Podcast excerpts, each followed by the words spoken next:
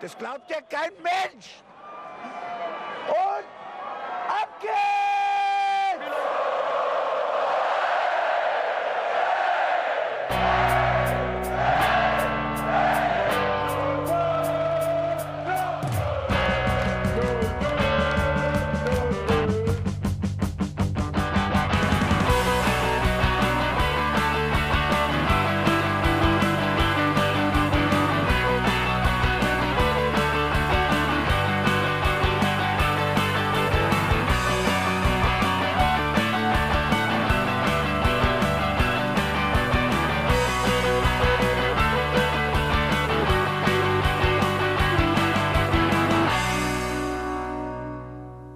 Hallo und herzlich willkommen zum Hinterhofsänger-Talk. Wir sprechen heute ganz ausführlich und in voller Länge über das Auswärtsspiel bei Eintracht Frankfurt und ich freue mich, dass der Berz mit am Start ist. Hello. Und der Buddy ist auch hier. Gute. So, auf einer Skala von 1 bis 10, wie groß ist der Kater, Jungs? Geht. Ich finde, es geht. Bei mir ist alles. Der Kater war vorm Einschlafen größer. Da hatte ich mehr Kopfweh als. Jetzt ist eigentlich alles weg. Also, tipptopp.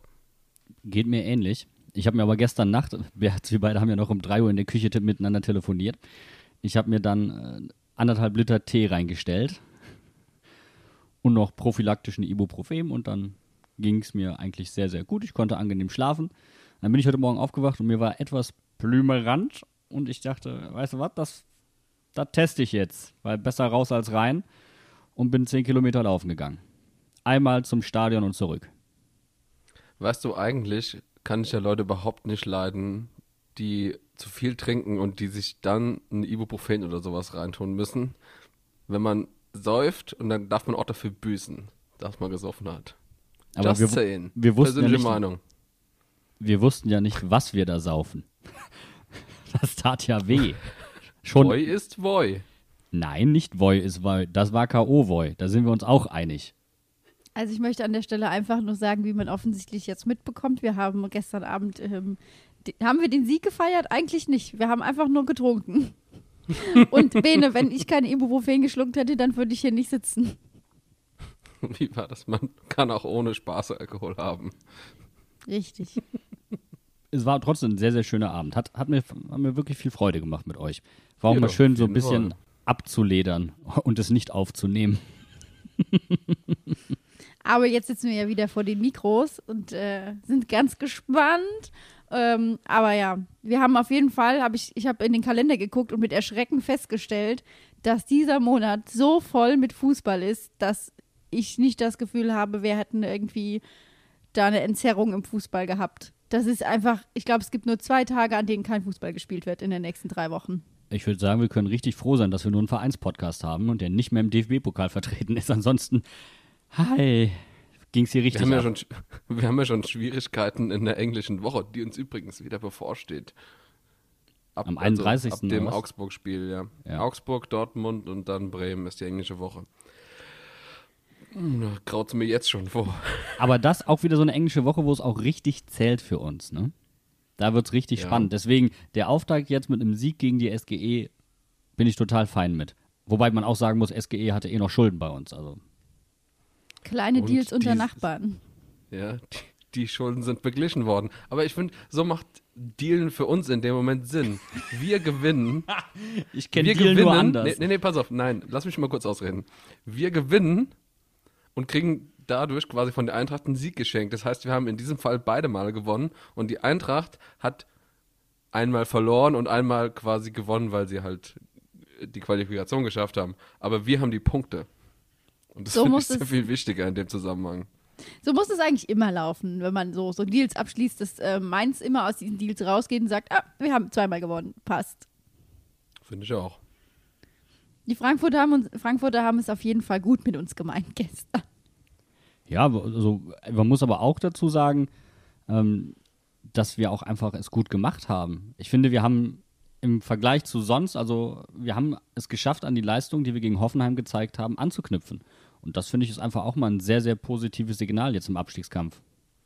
Waren das wirklich vier gute Halbzeiten nacheinander?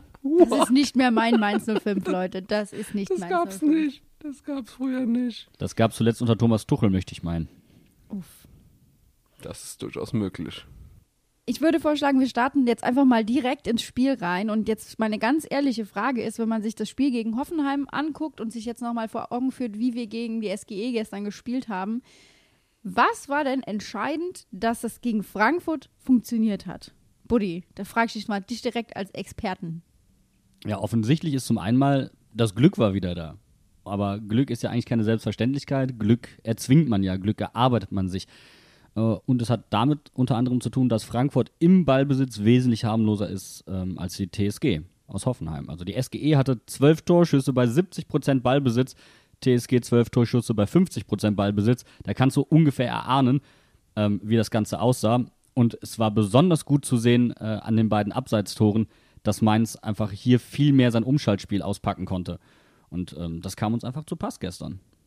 Im wahrsten Sinne des Wortes. Aber es sah auch wirklich mehr nach Mainz 05 Fußball aus, muss ich ehrlich zugeben. Also das ähm, war, mit Sicherheit gehört es auch dazu zu sagen, dass das Spiel an sich ziemlich dröge war und in weiten Teilen, ähm, glaube ich, ähm, schwer anzuschauen. Und in der Konferenz wurde Frankfurt äh, gegen Mainz ja auch, glaube ich, in der ersten Halbzeit nur zweimal oder so gezeigt.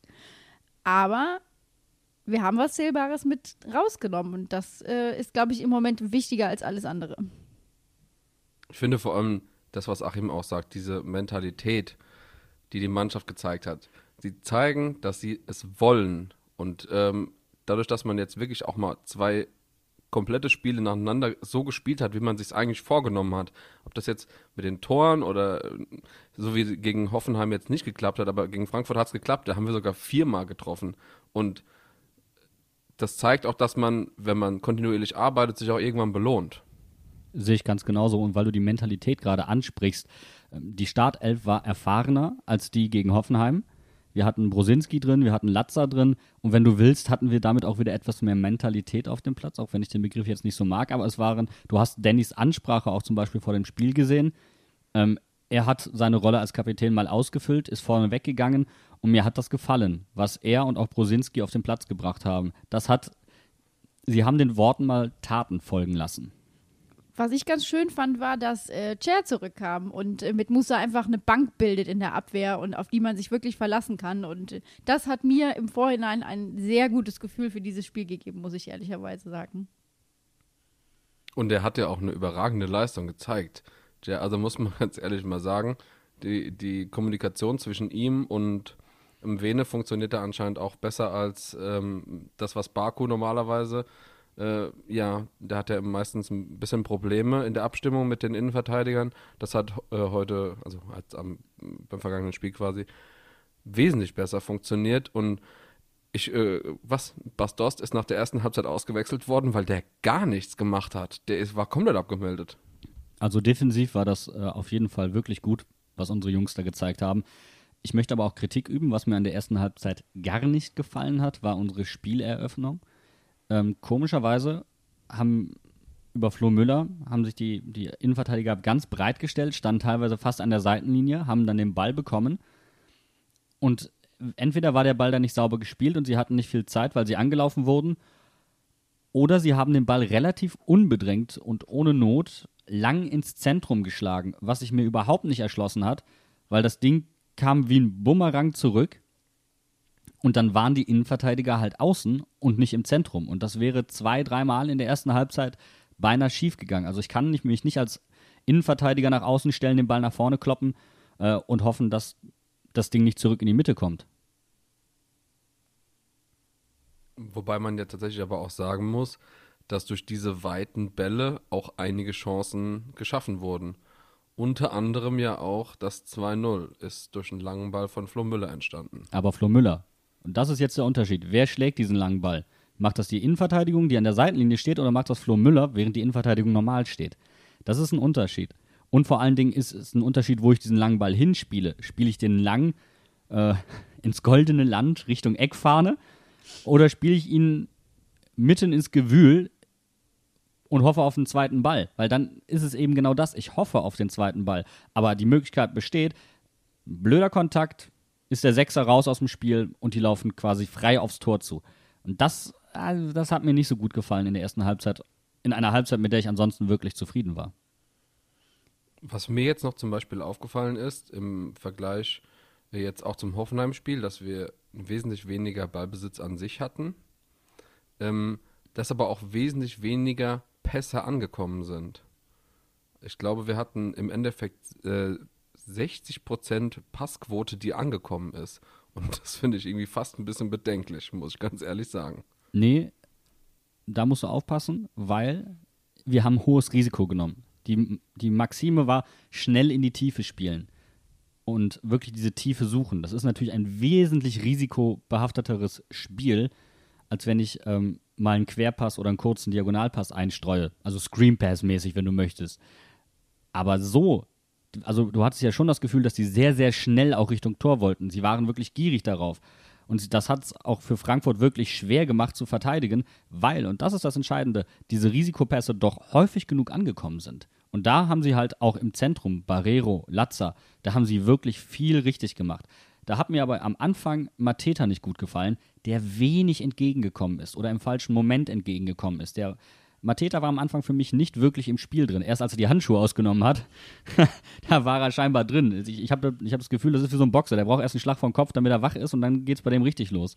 Ja, der hat so einen richtigen Spleen. Also, das, das, wie Frank war es in Frankfurt? Keine Ahnung. Da brauchst du doch keine Handschuhe. Aber ich glaube, das ist äh, bestimmt so, so ein Spleen, wie auch äh, Ian Robben immer nur so diese hautengen Sachen anhatte oder so. Vielleicht braucht man das fürs Gefühl. Die Glücks ohne Hose. Die sieht man hoffentlich nicht trage ich immer. Ich muss aber auch sagen, ich bin gestern ähm, positiv überrascht worden und ich kann mich nicht wirklich entscheiden, wer für mich die größere Überraschung war. Also, dass Avonie ja offensichtlich jetzt in der Mannschaft angekommen ist und ein gutes Spiel macht, ja. Aber was er gestern abgerissen hat, das hat mich fast sprachlos hinterlassen und genauso bei Philipp Wehne. Ich, also, das war eine mega gute Leistung, was der gegen äh, Hinti da veranstaltet hat. Der hat ihn einfach kalt gestellt. Ja, also, Kostic meinst du, oder? genau, Kostic. Ja, sorry. Hinti, Ich, nein, ich musste dann nur so lachen, weil es gab diese eine. Szene, wo ähm, der Hinti nämlich abgekocht wurde vom, von Nwe- Mwene und der ähm, Moderator noch so sagte, hier, da lässt er ihn einfach auflaufen. Also was ich finde, was Mwene mitbringt, und das finde ich bei so wenig Spielpraxis, die ja verletzungsbedingt ist, Wahnsinn, ist eine unfassbare Souveränität. Manometer, wie, wie cool der in diesen Situationen ist, auch unter Druck. Der schafft den einfachen Pass weg, obwohl er bedrängt ist. Er, er schafft, einen Gegner abzulaufen. Er schafft, die einfachen Lösungen zu finden. Das ist richtig gut, was der mitbringt. Und sein Vertrag läuft aus und ich bin wirklich dafür, dass man ihn verlängert, weil, dass er nicht gespielt hat, das war, waren, da lagen ja keine Leistungsgründe vor, das war sein Körper, der da nicht mitgespielt hat. Finde ich auch. Also Philipp Mwene ist auch jemand, den man ähm, auf jeden Fall ähm, verlängern könnte. Was mir noch bei Philipp Mwene aufgefallen ist und was mir sehr imponiert ist, dass er sich äh, gerade gegen Philipp Kostic, der ja ähm, ein sehr dominanter Außenstürmer ist, dass er immer auf Zack war. Der, auch wenn der äh, Kostic versucht hatte, ihn aussteigen zu lassen, der hat immer direkt nachgesetzt und war dran am Mann und ist nochmal aus, ausgestiegen worden. Ausgestiegen worden, egal. und ist aber dran geblieben und ist dran geblieben und das, ähm, wie er das gemacht hat, das Spiel gegen Kostic, das hat mir wirklich sehr imponiert. Wobei man auch sagen muss, das hat nicht nur was mit ihm zu tun, sondern da kommt die ganze rechte Seite zum Tragen. Das ist Barrero, der ausgeholfen hat, und Öztunali, der mit zurückgearbeitet hat. Aber auch Öztunali, der nach vorne für Entlastung gesorgt hat und der durch Mwene unterstützt wurde nach vorne. Diese drei, Barrero, Öztunali, Mwene, bärenstark auf ihrer Seite. Und auf der anderen Seite, weil einer fehlte mir so ein bisschen in dieser Aufzählung, Daniel Brosinski. Ein sehr, sehr starkes Spiel von, von Brosi, das er da abgerissen hat, eben auf der anderen Seite auch. Und ich fand es unheimlich cool, dass sie ihn inversiv aufgestellt haben. Das heißt, mit dem äh, starken Fuß nach innen, wo du gerade Arjen Robben schon angesprochen hast. Das ist ein klassischer Arjen Robben-Move. Einen Linksfuß nach rechts stellen, sodass er ins Zentrum Richtung Tor ziehen kann. Und das hat Brosi am Anfang auch gemacht. Das war, glaube ich, sogar der allererste Torschuss. Und das hat, ähm, ja, Touré, den hat er ja wirklich kommen. Touré hat Brosinski ja gar nicht in den Griff bekommen und musste dann auch ausgewechselt werden. Also, das hat mir extrem gut gefallen, gerade über die Flügel und wie unsere Sechser und die Doppelsechs, und das hat mir auch sehr gut gefallen, wie die unterstützt haben. Sahne. Da hat einfach ein Rädchen ins andere gegriffen. mal äh, nochmal auf die, diese Brosi- und Umvene-Thematik zurückzukommen. Wie überrascht wart ihr, dass Brosi links war und Mwene rechts? Weil im Grunde sind ja beides gelernte Rechtsverteidiger, die aber bei uns auch schon auf der linken Seite gespielt haben.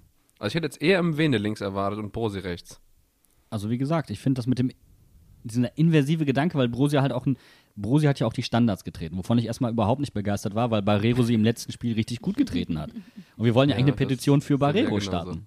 Ja, Die wird jetzt wieder abgemeldet, die Petition, aber ganz flott, die Ah, das, bitte. das weiß ich noch nicht so genau. Nach einem Standardtor kann man das noch nicht direkt wieder in die Tonne treten. Aber er hat halt einen guten Weitschuss. Egal, er hat einen sehr, er hat einen Hammer einfach im, im Schnürsenkel stecken. Das ist mega.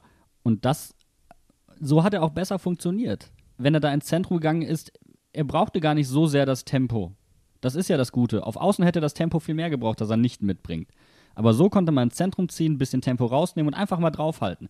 Und das fand ich richtig gut. Das war eine, eine Rolle, die für ihn ein bisschen maßgeschneidert war und in der er mir sehr gut gefallen hat. Und um dann deine Frage zu beantworten, überrascht hat es mich nicht, weil wenn du Rechtsverteidiger bist, kannst du auch links spielen. Es ist eigentlich das gleiche Spiel, nur gespiegelt, aber es hängt eigentlich davon ab, welche Aufgaben du individuell mitbekommst.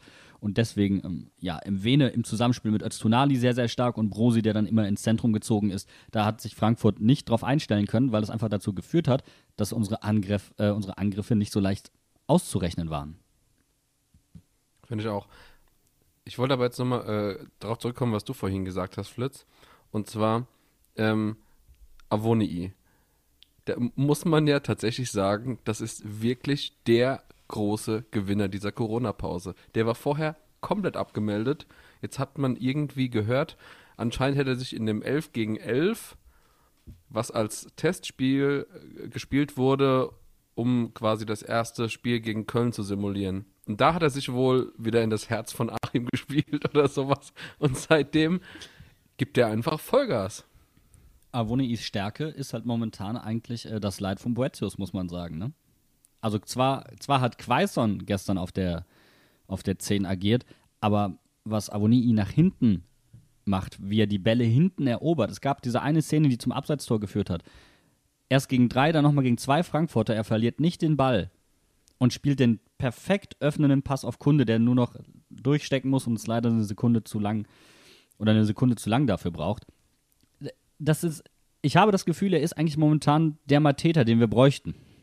Genau das Gefühl habe ich tatsächlich auch. Ich habe noch ähm, so gedacht, eigentlich, wenn wir den, ähm, wenn Avonie bleiben würde, dann hätte er das Zeug, einfach den Matheter zu machen und äh, sich ins Herzen, in die Herzen aller Fans zu spielen und ähm, einfach eine richtig gute Zeit hier bei Mainz 05 zu haben. Aber die Laie endet ja im Sommer mit Liverpool und sein aktueller Marktwert liegt bei 3,2 Millionen. Wie seht ihr das? Glaubt ihr, der geht zurück oder gibt es eine Chance, dass wir ihn noch länger in Mainz sehen? Ich glaube nicht, also ich glaube nicht, dass er in Liverpool spielen wird. So ehrlich müssen wir dann jetzt auch sein. Und wenn er sich weiterentwickeln würde, es wäre doch zumindest mal eine Möglichkeit, den Leihvertrag zu verlängern mit einer möglichen Kaufoption. Da spielst du erstmal safe, ja. Er hat die Möglichkeit, sich weiterzuentwickeln und du, du kannst auch sagen, wie wir es damals bei ähm, Aaron gemacht haben, wenn du, wenn er eine gewisse Anzahl an ähm, Startelf-Einsätzen hat, dann wird er automatisch fest verpflichtet. Sowas könnte ich mir sehr, sehr gut vorstellen. Die Entwicklung, die er gemacht hat, die Entwicklung nimmt auch gerade die Mannschaft. Für mich ist er momentan so ein bisschen das Krisengesicht von Mainz 05. Er schafft es, das auf den Platz zu bringen, was wir wirklich dringend brauchen. Und das ist diese Entlastung nach vorne. Und diese Entlastung ist deswegen auch so wichtig. Die SG hat in der zweiten Halbzeit nicht einen verdammten Schuss direkt aufs Tor gekriegt von uns. Das war unterirdisch. Also muss ich ganz ehrlich sagen, ich bin sowieso sehr froh, dass ich kein Frankfurt-Fan bin, aber ey, das, war einfach nur planlos. Ich muss ganz ehrlich sagen, wenn ich so darüber nachdenke, dass in der Winterpause überlegt wurde, wie kann man diesen Leihvertrag mit Avoni wieder ab, äh, abbrechen, ihn irgendwie aufkündigen und sowas. Und jetzt unterhalten wir uns, weil er so eine Mentalität gezeigt hat und weil er sich so durchgebissen hat durch diese schwierige Zeit. Jetzt reden wir darüber, ob wir ihn behalten wollen. Und das wäre vor einem halben Jahr noch vollkommen unmöglich gewesen. Ich finde es so gut. Und es zeigt mal wieder, dass ja, wenn du, wenn du Durchschnitts, ach, durch, wenn du durchschlagskräftig bist, wenn du versuchst, dich einfach durchzubeißen, irgendwann kommt der Moment und dann klappt's auch. Und das freut mich einfach sehr persönlich für ihn. Er ist eigentlich, das habe ich, also erstmal die Schnelligkeit, die er auf den Platz bringt, ist der Wahnsinn. Ja, mega. Eine unfassbare Körperlichkeit. Er ist für mich eigentlich der äh, etwas bessere Unisivo. Mal so als These Ich in muss den nur Raum. noch die, den Abschluss äh, ein bisschen präziser hinbekommen, aber im Grunde, das hat ja Onisivo auch immer wieder gehabt. Ja. Wie viele Dinge er schon vergeigt hat. Ja, aber also Avonii, glaube ich, können wir uns. Er, er bringt momentan das mit, was uns in der Offensive fehlt. Und Quaison ähm, hat, ist momentan einfach nicht vom Glück geküsst. Und da tut es ihm jetzt, glaube ich, auch gut, dass jemand anderes gerade diese Verantwortung schultern kann. Nur so ist es auch möglich, in einer Mannschaft Erfolg zu haben, wenn nicht alles von, von einem vorne abhängt. Vielleicht muss man jetzt einfach mal unter der Woche bei Quaison so ein bisschen den Ehrgeiz kitzeln und sagen so, hier, du bist auf Platz 4 der Torjägerliste der Bundesliga, schießt da noch ein paar Tore, dann, dann kletterst du vielleicht noch weiter nach oben. Vielleicht wird es ja was. Aber ich muss ehrlich sagen, jedes Mal, wenn diese ähm, Torjägerliste eingeblendet wird und ich Robin da sehe, denke ich mir so, ach ja, da war ja was. Aber es ist auch schon ein bisschen her. Aber ich finde toll, dass er sich in den Dienst der Mannschaft stellt, auf die 10 geht, wo er wahrscheinlich weniger das Tor treffen wird, sondern eher Vorbereiter ist. Und dass er, weißt du, er könnte ja auch sagen, nee, will ich nicht so ungefähr. Aber das tut er nicht und er arbeitet auf dieser Position und er, er erarbeitet sich diese Position. Und das finde ich ist auch etwas, was ähm, dieses Spiel gestern gezeigt hat, dass die Jungs scheinbar gewillt sind. Aber warum sie das jetzt erst sind, ist halt eine ganz andere Frage. Der Druck muss im Kessel hoch sein. Ja, ich, das ist ja so wie, ich weiß nicht, haben wir es vor einem halben Jahr oder vor einem Jahr oder keine Ahnung, vielleicht haben wir es auch von, vor zwei Wochen besprochen. Irgendwie, wenn die Mannschaft muss, kann sie auch. Wenn die Mannschaft kann, will sie nicht, kann sie nicht. Das ist so schizophren. Wenn sie wirklich hart auf hart kommt, das war letztes Jahr im Abstiegskampf so, das war vor zwei Jahren im Abstiegskampf so, auf einmal funktioniert es, dann greifen die Rädchen ineinander und dann geht's boom, volle Kanne nach vorne. Und kaum hast du mal einen Punkt, wo du, so wie vor zwei Spieltagen, wo du auf einmal drei Plätze nach oben klettern könntest durch einen Sieg, da spielst du dann 0-0 gegen Union. Das ist doch scheiße. Das ist das, was alle nervt. Wo du ganz genau weißt, was in dieser Mannschaft steckt, aber irgendwie genau dann, wenn sie, wenn sie den Schritt machen könnten, dann funktioniert es einfach nicht. Dann kriegen die es einfach nicht auf die Ketten. Was ich aber, ich möchte uns ein bisschen Mut machen für Augsburg. Augsburg ist eine Mannschaft, die sich gegen, ist eine ganz klassische Umschaltmannschaft. Die ist immer noch, auch wenn Heiko Herrlich da ist, jetzt von Martin Schmidt wirklich noch, sagen wir nicht geprägt, sondern nachträglich geschädigt. Die können gerade nichts anderes. Das ist super mies. Das heißt, die sind momentan sehr, sehr. Entschuldigung. die sind momentan sehr, sehr gut gegen, gegen große Gegner. Und da schießen sie auch extrem viele Tore. Also drei Stück, vier Stück, gar kein Ding. Die gewinnen diese Spiele vielleicht nicht, aber sie haben eine unheimliche Offensivqualität. Die Frage ist jetzt, wir spielen halt bei uns zu Hause, wer hat den Ball? Können wir jetzt mehr auf Umschalt spielen oder Augsburg mehr auf Umschalten spielen? Weil das kann ein richtiger Abnutzungskampf werden. Aber ich muss dir sagen, ich fühle mich gut dabei, weil ich glaube, dass Augsburg im Ballbesitz noch schlechter ist als wir. Prinzipiell finde ich es im Moment eher kacke, wenn wir zu Hause spielen. Also auswärts sind wir einfach ähm, anders drauf. Zumindest ähm, scheint das unsere Mannschaft zu glauben. Und da gehe ich jetzt einfach mal wieder zurück zu dem, was du eben gesagt hast, Bene.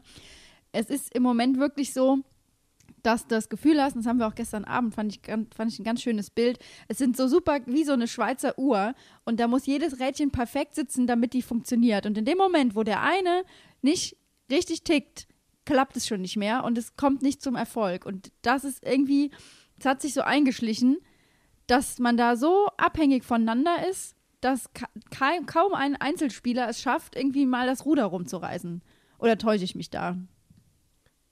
Das ist schön, dass du das ansprichst gerade, weil ich meine, mitten in der Woche, irgendwann gab es einen Artikel von Achim, wo er gesagt hat, die Kleinigkeiten funktionieren nicht. Das große Ganze stimmt, aber irgendwie in den Details hakt's.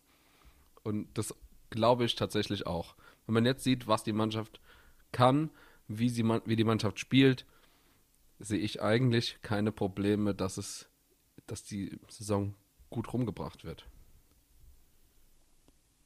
ich hatte auch so gestern noch eine Frage, die bei mir so aufploppte. Ähm, wir haben ja eben schon gesagt, so kleine Dienst unter Nachbarn. Äh, hat die Eintracht uns eigentlich geholfen oder waren die einfach nicht gut? Also, das kam uns ja, glaube ich, auch zu Pass, dass die Eintracht keinen Sahnetag erwischt hatte.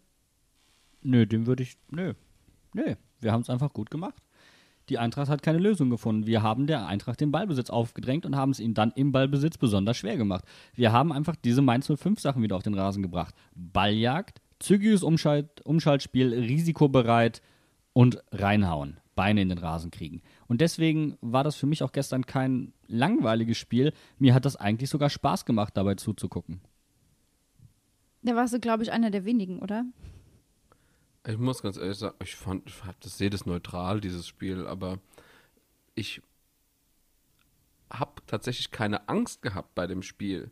Weil so wie wir gespielt haben, ich meine, Frankfurt hatte zwar Angriffe, aber wie wir eben schon gesagt haben, die haben so um das Tor drumherum gestreut. Und unsere Angriffe waren viel zielführender. Und deswegen hatte ich nicht das, äh, das Gefühl, dass wir nicht das erste Tor schießen können. Ja, es gibt nicht nur das erste Tor nicht, sondern sind wir Und ehrlich, zur Halbzeit, rumbringen, ja.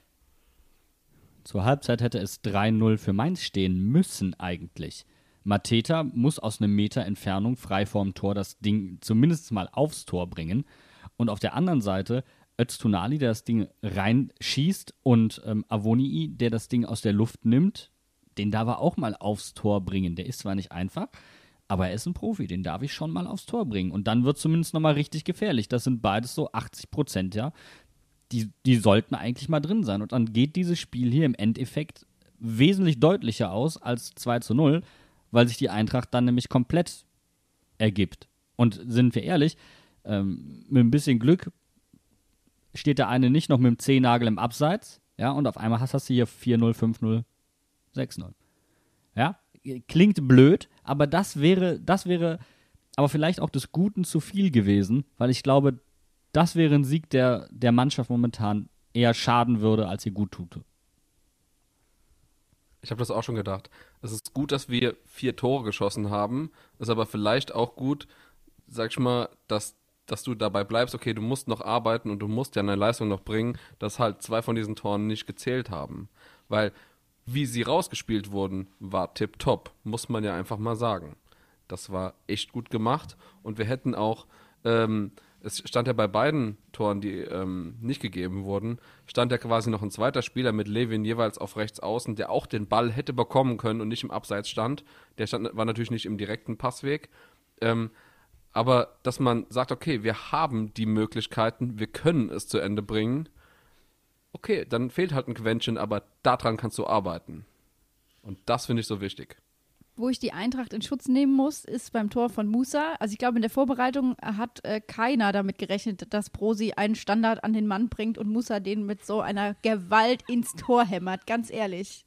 Ich glaube, keiner wusste, dass wir Standards hinkriegen, die über den ersten Pfosten hinausgehen. Die dachten alle, so weit könnten wir nur schießen. Tja, haben wir so eines Besseren belehrt, würde ich sagen. Und es wäre ja fast Ja. noch zum, zum zweiten Standardtor gekommen. Und zwar in der 44. Minute. Ne, also die Standards waren auch gut. Das sind jetzt diese, äh, Standards sind, sind, sind keine Kleinigkeit, aber das sind jetzt diese einfachen Dinge, diese Basics, die besser funktionieren. Und die müssen einfach da sein. Wenn ich ein schlechtes Spiel mache und ich weiß das, muss ich zumindest mich auf meine Standards verlassen können, mit der Sicherheit, ich kann dieses Spiel trotzdem gewinnen oder ich kann auch ausgleichen, auch wenn ich kein gutes Spiel mache. Und wenn ich da gut bin, kann ich auch gleichzeitig die Sicherheit haben zu sagen, ich werde keine einfachen Tore mehr kriegen. Weil das sind, sind ja unsere Probleme. Einfache Tore kriegen und keine einfachen Tore machen. Und es war ja wirklich Genau, genauso, wie du das angesprochen hast, Jan. Ähm, die zweite Ecke von Brosi war die Blaupause vom 1-0. Also da saßen wir ja vorm Fernseher und haben gesagt, mach denselben Schuss nochmal. Okay, denselben Schuss nochmal. Im Grunde war es aber so. Und wenn Mateta den Ball mit irgendeinem anderen Körperteil berührt, geht der auch rein. Der Fuß war leider auf Kniehöhe oder sowas, hat er versucht, den reinzumachen. Wenn er den mit dem Kopf gemacht hätte, mit dem Knie, mit dem was auch immer, wäre der, glaube ich, reingegangen. Der hätte sich einfach nur in den Ball werfen müssen. Der kriegt dann nochmal so eine Sondereinheit mit so einem Zeigestock. Damit kannst du ein Tor machen, damit kannst du ein Tor machen, damit kannst du ein Tor machen. Aber das war die falsche Wahl. Ich glaube, eher, sie stellen ihn auf, auf die Linie und schießen wahllos auf ihn drauf. Einfach mal gucken, ob er dann reingeht oder ob er abwehrt. Du meinst A-Schießen? Das ist, nur, dass es nicht Arsch ist, sondern das ist einfach irgendwo am Mann. Du musst einfach so die Hände hinter den Rücken oder sowas. So, jetzt schießen wir dich an. Mit was könnte der Ball alles reingehen? Sehr interessanten Gedanken für ein Training. Oh Mann, das kommt in dieselbe Kiste wie die Bälle mit alternativem Sprungverhalten. Da komme ich immer noch nicht drüber. Tut mir leid. Ja, aber genau da, aber da, genau für sowas sind, sind sie ja da. Bälle mit alternativem Sprungverhalten. Wenn du das regelmäßig trainierst, machst du so einen Ball in diesem Moment rein, weil du eben keinen einfachen Fehler am Ball machst. Und sind wir ehrlich, für mich war der Fuß die richtige Wahl, nur die Haltung hat halt nicht ganz gestimmt. So, und das ist das Entscheidende. Der war jetzt nicht mega einfach, aber mega schwer war der auch nicht. So, deswegen da öfter mit Bällen mit alternativem Sprungverhalten üben, dann kannst du solche Dinge eher reinmachen. Und im Grunde, äh, Taiwo hat ja quasi eine ähnliche Chance gehabt, wo er auch einen Ball, der so halb hoch gedotzt war, annehmen musste, um ihn aufs Tor zu bringen und hat das ja ähnlich schlecht gemacht wie Mateta, nur dass er halt noch zwei Meter weiter zurück äh, stand, war er vom Tor entfernt. Ich hätte aber noch eine Frage bezüglich des Spiels, weil für mich hätte erstens Martin Hinteregger, er hätte gegen Bremen schon gelb-rot sehen müssen, er hätte hier wieder gelb-rot sehen müssen, meiner Meinung nach. Äh, für mich hätte es einen Elfmeter wieder für Mainz geben müssen. Und zwar ähm, Hinteregger gegen Mateta.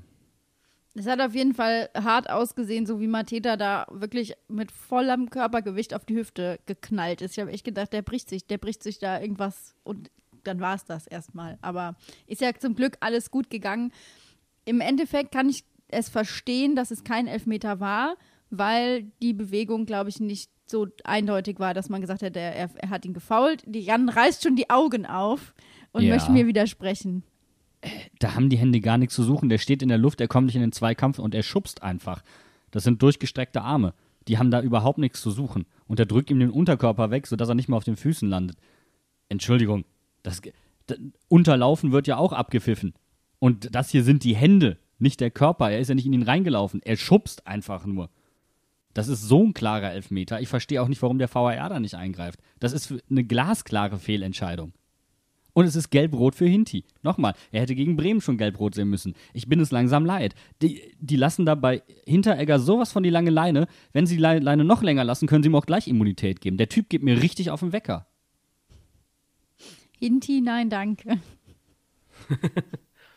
Ja, ich sag mal, ich verstehe dein Argument. Ich verstehe, wo du herkommst.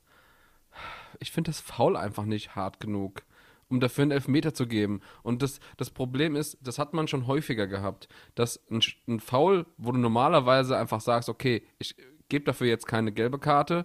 Ähm, ich empfinde das zum Beispiel jetzt nicht als ein gelbwürdiges Foul unbedingt. Ähm, dass du, wenn du quasi auf dem Feld einen Foul einfach geben würdest, dass du dann sagst, okay, wenn es im 16er ist, wird zu einem Elfmeter und das, du hast irgendwie eine höhere Schwelle des Eingreifens, sage ich mal. Aber ganz ehrlich, dann hat's ein, hat Avonii gelb gesehen gegen Dominik Kor für ein leichtes Zupfen, bevor die Ecke angepfiffen war, weswegen es keine Elfer für Frankfurt gegeben hat, aber trotzdem eine gelbe Karte für Avonii. Aber das war dann gelb. Dann ist das von Hinteregger aber ein schwereres Foul und hätte dementsprechend Elfmeter geben müssen. Da hat die Linie nicht gestimmt. Sorry. Brüch, gute Leistung, aber da hat die Linie nicht gestimmt. Und es ist nicht der erste Elfmeter, den wir nicht kriegen. Es ist, ich glaube, jetzt im, im dritten oder vierten Spiel in Folge hätten wir Elfmeter meiner Meinung nach kriegen müssen. Ich lasse es jetzt einfach mal so stehen und komme wieder zu den schönen Seiten des Spiels und sage, ja, Armen, ich sage euch, frohe Kunde, der Turbo ist wieder an. Turbo ist wieder an. Also, Wow. dass Kunde einfach wieder wie gegen Köln einfach losläuft. Und das hat mich sehr gefreut. Und es hätte ja auch in der 90. In der 90. Minute äh, war, hat ja auch nur Kevin Trapp was dagegen gehabt, dass äh, Kunde wieder losläuft, schießt und trifft. Ich muss ganz ehrlich sagen, das Tor von Kunde war wunderschön und äh, Kevin Trapp schuldet ihm jetzt auch einen Kasten. Auf jeden Fall.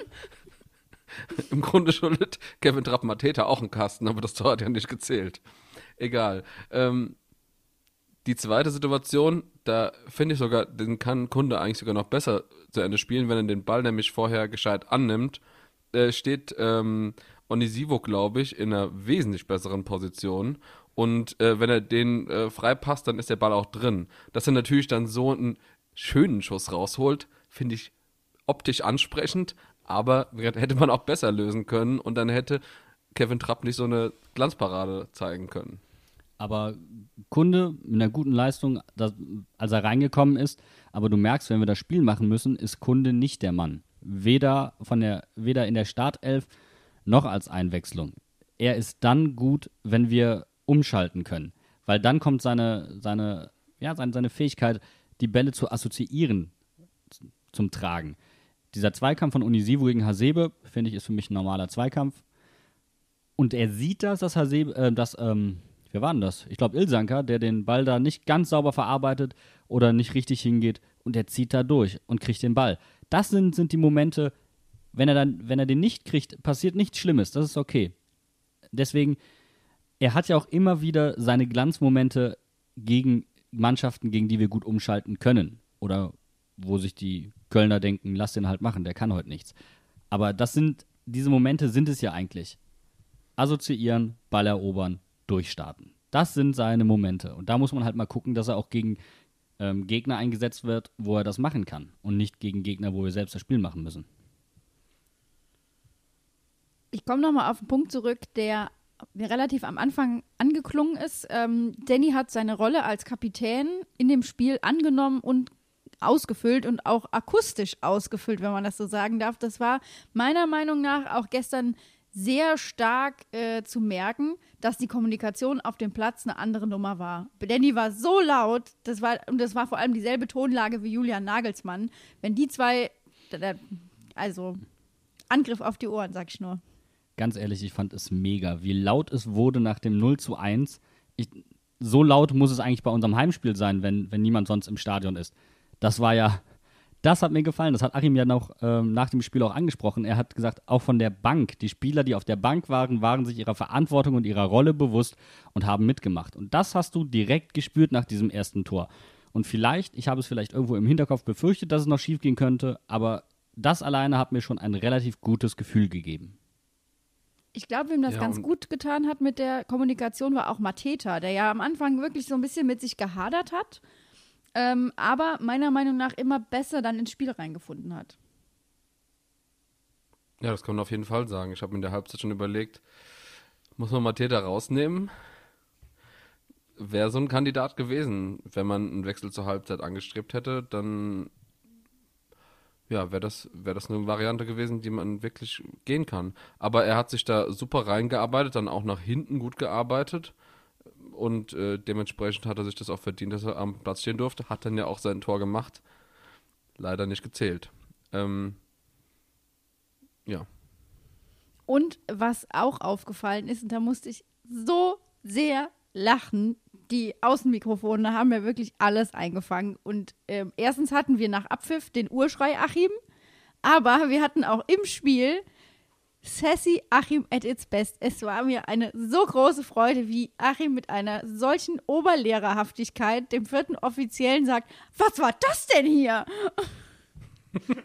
Und dann kriegen wir das so vollgepfiffen. War so ein Satz, den nur ein Lehrer sagen würde. Was ist denn hier los?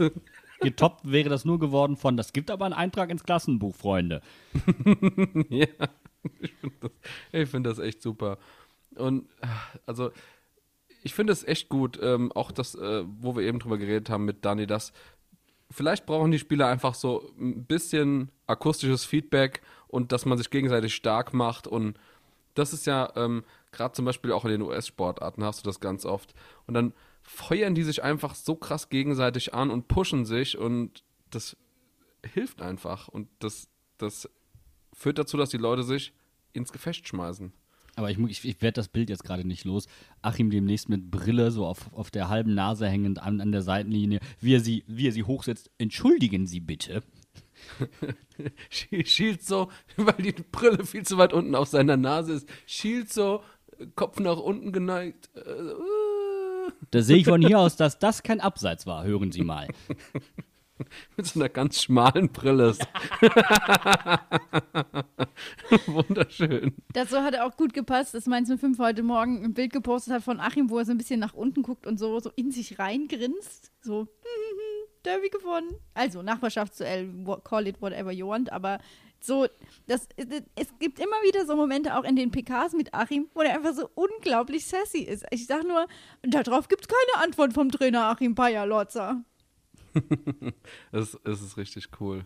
Was ich jetzt aber ähm, zum Ende von der Spielbesprechung jetzt auch nochmal ansprechen wollte, ist eine Sache, die mir ziemlich deutlich aufgefallen ist, weil ich gestern zufälligerweise irgendwie so eine kurze Eingebung hatte und mir die Zusammenfassung von der Sportschau ange, äh, ich habe mir quasi die aufgenommen, die komplette Sportschau und habe mal ähm, so ein bisschen verglichen, wie macht das The Zone und wie macht das die Sportschau und also die war gefühlt doppelt so lang. Das war acht bis zehn Minuten, so irgendwo dazwischen die Zusammenfassung und super viele Szenen, über die wir jetzt gerade reden können, sieht man eben nur in der Zusammenfassung von der Sportschau. Und das finde ich so unfassbar wertvoll, dass, dass man so eine gute Zusammenfassung hat man muss auch einfach mal sagen, die Sportschau hat gerade richtig Probleme, was auch Einschaltquoten und so weiter angeht. Und The Zone wirbt immer damit, 40 Minuten nach Abpfiff habt ihr die Zusammenfassung. Ganz ehrlich, die machen so ein tolles, kompetentes Live-Programm. Aber wenn es um die Spielzusammenfassung geht, sollten sie lieber mal sich etwas mehr Zeit lassen, gibt denen eine Stunde von mir aus und da wenigstens Dinge zu, vernünftig zusammenfassen. Auf The Zone war kein einziges Abseitstor von Mainz 05 zu sehen, aber die Szene, ähm, von Karim Unisivo im Zweikampf mit Hasebe, die haben sie dann anderthalb Minuten lang auseinandergenommen. Entschuldige mal, das geht nicht. Das ist dermaßen unprofessionell von einem Sender, von dem ich so hart begeistert bin, wie er normalerweise auftritt in einer Kompetenz und welche Gäste man hat. Das, das entspricht nicht The Zone-Standards. Es ist wirklich schlecht. Aber man muss den Kollegen von äh, The Zone zugute halten, dass die ganze Welt jetzt das Glücksschweinchen von Silke Bunny kennt. Das äh, war ja quasi, damit ging es quasi los. Und ich dachte mir so, was zur Hölle? Okay. Mal ja. sehen, wo das hinführt. Das Glücksschweinchen. Kein Kommentar dazu von mir. Nein. nee, ich enthalte mich. In der Tabelle ist es jetzt unglaublich eng, Leute. Also, wir hatten zwar jetzt einen guten Spieltag für Mainz 05, das kann man auch mal äh, festhalten. Aber wenn man sich einfach mal vergegenwärtigt zwischen dem 11., also Frankfurt, und uns liegen nur drei Punkte. Es ist unfassbar eng. Und jetzt spielen wir, wir haben es ja schon gesagt, zu Hause gegen Augsburg. Was nehmen wir jetzt aus Frankfurt mit und übertragen das auf das Spiel gegen Augsburg? Von wegen Schwein. Da unten ist es sauknapp. ja, also es wird was? Was ist Bene? ich wollte nur eine Grimasse machen. Lenkt den armen Mann doch nicht so ab, der war gerade am Denken. Tut mir leid.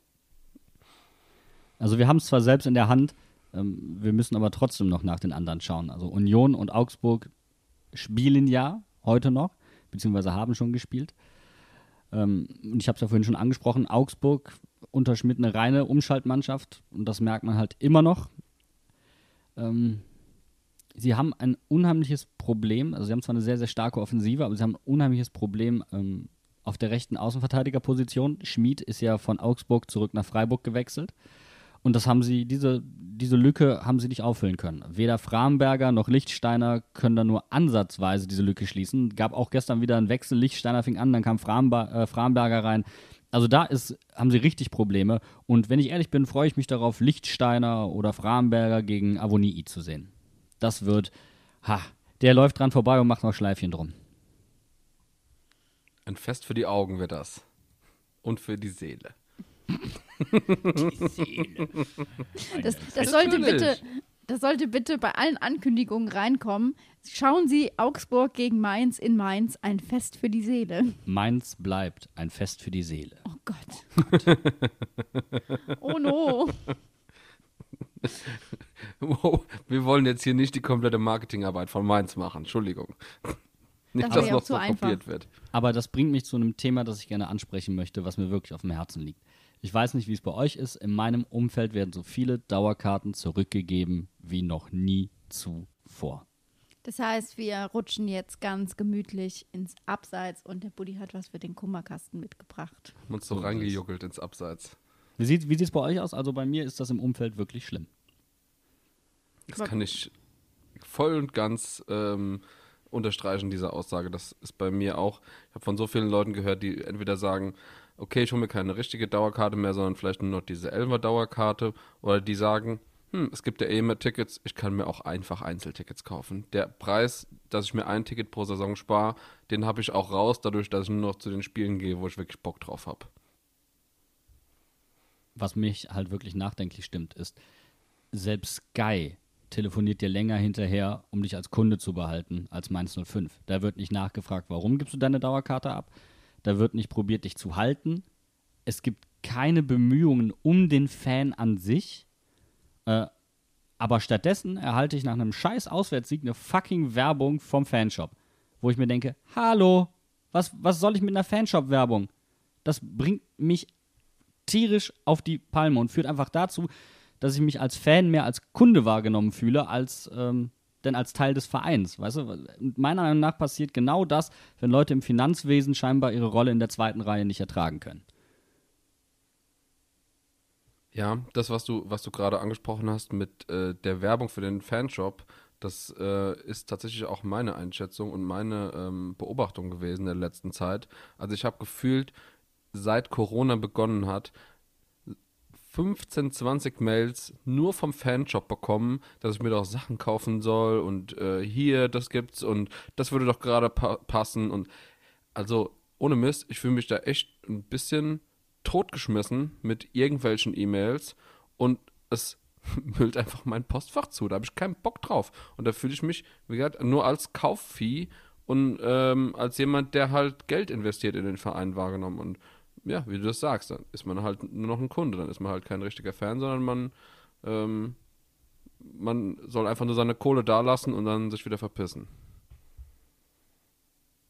Das war jetzt sehr hart, aber ich teile den Eindruck komplett. Also ich muss auch sagen, ich hatte auch überlegt, ähm, wie es mit meiner Dauerkarte weitergeht, aber habe dann eben jetzt auch ähm, den Weg beschritten, dass ich gesagt habe, okay, die Spiele, die ich jetzt nicht gucken kann, das Geld lasse ich mir zurückerstatten, aber das ist quasi schon meine Investition in die nächste Dauerkarte, weil ich muss auch einfach sagen, ich bin Studentin, ich habe nicht Geld wie Heu, ähm, aber trotzdem ähm, da aus dem, was ihr jetzt erzählt habt, spricht ja auch so, dass dieser Wert der Dauerkarte, der, den gibt es einfach nicht mehr. Also das ist ja das, was, ähm, jetzt kommen wir wieder in Zeiten, wo es heißt wie früher, ähm, wo es keine Dauerkarten mehr gab. Aber das ist ja, also diesen Wert hat diese Dauerkarte einfach nicht mehr.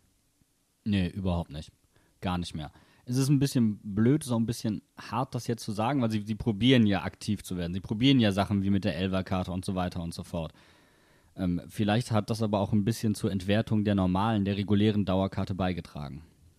Aber ist die Elva-Karte ähm, nicht eigentlich eher für Leute gedacht, die sagen, sie wollen keine Dauerkarte, aber wollen dann, also ich glaube, dass die Idee der Elva-Karte doch eigentlich genau andersrum ist, Leute wieder ins Stadion reinzukriegen, statt zu sagen, äh, nimm dir keine Dauerkarte, sondern nimm, sondern nimm noch die Elva-Karte. Also ich glaube, da äh, ist die, die Denkweise vom Verein zumindest, glaube ich, andersrum gewesen. Ja, nee, die ist komplett nachvollziehbar. Das sage ich ja auch. Das ist ein bisschen doof jetzt, aber es hat dazu geführt, dass die eigentliche Dauerkarte ein Stück weit ersetzbar geworden ist. Sie hatten nicht mehr das Standing, das sie vorher hatte.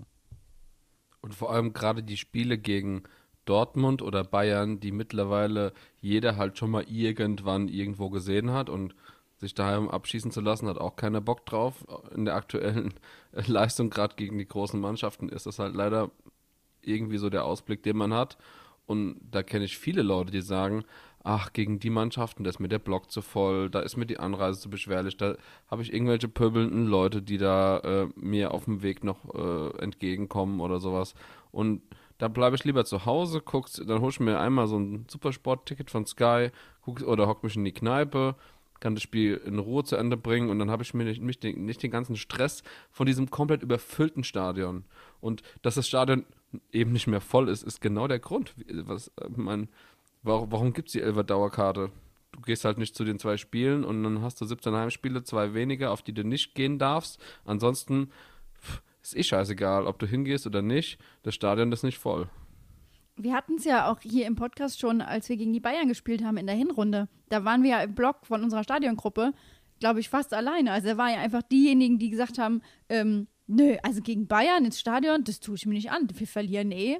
Warum soll ich dann auch, warum soll ich dann ins Stadion gehen? Also, und da muss es doch Mechanismen geben, die man aktivieren kann, die dagegen arbeiten, oder? Aber ich möcht, möchte gerade eben sagen, Diese Mechanismen bedient der Verein nämlich nicht. Und er wirkt, er verstärkt diese momentanen Tendenzen mit, seinem, mit seiner bisherigen Kommunikationspolitik. Denn die ist einfach grausam. Und das, der Ursprung, und da möchte ich eigentlich hin, liegt für mich ganz woanders. Ich möchte an die Sommerreportage erinnern. Christian Heidel hat bei uns gesessen und hat äh, sich mit uns unterhalten und er hat gesagt, Identifikation und Kultur in einem Verein durchgängig bekomme ich oder eine gelebte Kultur erhalte ich, indem ich Positionen besetze mit Leuten, die Mainz-Fan sind oder sich zumindest mit dem Verein identifizieren. Na, also das heißt jetzt nicht, dass du in der Kurve stehen musst, zwangsläufig, um bei Mainz 05 zu arbeiten. Aber wenn du Leipzig-Fan bist, dann arbeite doch auch bitte da und nicht hier. Und Mainz hat momentan einfach ein massives Kommunikationsproblem und man sollte nicht nur Leute mit Know-how einstellen, sondern auch Leute, die sich mit dem Verein identifizieren. Oder auch andersrum. Nicht nur Leu Leute, also das ist so ein, so ein Zwischending und auch nicht nur Leu Leute, die sich nur mit dem Verein identifizieren, aber kein Know-how mitbringen. Das ist ja das andere Extrem. Vielleicht lege ich da aber auch ähm, ganz viel Hoffnung in unser Leitbild. Also ähm, das war, ich nach wie vor, ich finde es sehr schade, dass das nicht noch präsentiert werden konnte aufgrund äh, der Corona-Pause. Ähm, aber eigentlich ist ja das auch dann sozusagen das, das, äh, ne, das Handbuch, wo man sagt, das ist mein 05, mit damit, mit den Werten identifiziere ich mich, davon bin ich Fan und dafür trete ich ein. Und wer das nicht unterschreiben kann, der hat im Verein nichts verloren. Und ähm, ich sehe, ich verstehe dein Argument, Buddy, total. Aber wie gesagt, ich bin noch nicht so weit, dass ich sage, Hopfen und Malz ist verloren, sondern ich lege da noch ein bisschen Hoffnung rein, dass dieses Leitbild vielleicht auch dazu beitragen kann, dass diese Kultur wieder herbeigeführt wird. Ja, weil wenn es nicht passiert, dann sind wir irgendwann als Verein einfach nur noch so eine seelenlose Hülle. Und Weil das will, glaube ich, keiner von uns. Die Tendenzen merkst du doch schon. Wir haben, wir haben zwar ein neues Corporate Design, aber das kann doch momentan nicht mit Leben gefüllt werden. Und das hat nicht nur was mit der Mannschaft zu tun. Das hat auch was mit dem Auftreten des Vereins ansonsten nach außen zu tun. Und das ist einfach nicht glücklich, das ist weder professionell noch gut. Und das kann eigentlich nicht wahr sein, wenn ich ganz ehrlich bin, bei einem Unternehmen, das ja, Millionen Umsatz macht. Das geht nicht ich muss auch ehrlich sagen, wenn wir guten Fußball spielen würden und wenn wir oben, was weiß ich, an den Europa League-Plätzen kratzen würden, ähm, das würde ja nichts ändern, weil das würde über die Probleme wahrscheinlich nur hinwegtäuschen. Das hat es ja schon getan. Wir waren, der Erfolg hat uns doch blind gemacht. Dass, dass das Leitbild erst jetzt kommt, zehn Jahre zu spät, liegt daran, dass, dass wir vor zehn Jahren einfach mega erfolgreich waren und niemand es für nötig gehalten hat, diese Fragen zu stellen. Erfolg macht blind. Und es ist eben die Kunst von Vereinen wie Bayern beispielsweise, im Erfolg den Finger in die Wunde zu legen und zu fragen, was müssen wir anders machen? Die machen das jetzt sportlich, aber es geht jetzt mir nur um dieses Denkprinzip. Was muss ich im Erfolg anders machen, um entweder die Nummer 1 zu bleiben oder mich doch tatsächlich noch zu verbessern? Und das hat man zu der Zeit nicht getan. Und das fällt einem jetzt auf die Füße und hinzu kommt die Problematik, die ich vorhin angesprochen habe ähm, wie der Verein jetzt gerade zusätzlich noch auftritt. Dieses Abseits wurde präsentiert von dem Finger in der Wunde der Hinterhofsänger Jan Budde. The pain in the ass. In der Tat. Ich glaube, wir lassen es jetzt einfach mal so stehen. Ich hoffe, ähm, Buddy, du konntest im Kummerkasten dich ein bisschen aus, äh, ja, weinen. Aber du möchtest noch was sagen, wie ich sehe mich würde auch wirklich die Meinung unserer Hörer da, dazu interessieren. Also schreibt uns ruhig, wenn ihr da anderer Meinung seid. Ähm, die, die es schon getan haben, uns auch sehr lange E-Mails zum Teil geschrieben haben. Ihr wisst, ähm, wir nehmen uns die Zeit und antworten darauf auch. Und wir sind da wirklich an einem Diskurs interessiert. Ähm, sind ja hier nicht allwissend, sondern wir, wir stellen ja lediglich unsere, unsere Meinung und unsere Beobachtungen äh, mal in den Raum, dass man darüber mal reden kann oder im besten Fall auf etwas aufmerksam zu machen. Und wie ihr das wahrnehmt, würde mich wirklich interessieren. Also ähm, ruhig, ruhig raushauen, was, was ihr dazu denkt. Ihr wisst ja auch eigentlich alle, wie ihr uns erreichen könnt. Ihr findet uns auf Instagram, auf Twitter, auf Facebook, auf unserer Webseite haben wir sogar ein Kontaktformular. Also die Möglichkeiten sind da, nutzt sie. Und damit würde ich dann einfach sagen, sind alle Fragen gestellt, die es zu stellen gab. Und wir verabschieden uns und wir hören uns nächsten Sonntag. Oder spielen wir sonntags gegen Augsburg? Ich weiß es ehrlich gesagt gar nicht. Wir spielen sonntags. Ja, also hören wir uns am Montag nach dem Augsburg-Spiel. Und bis dahin macht's gut, ihr Lieben. Ciao, ciao. Bye, bye. Tschüss. Danke. Tschüss.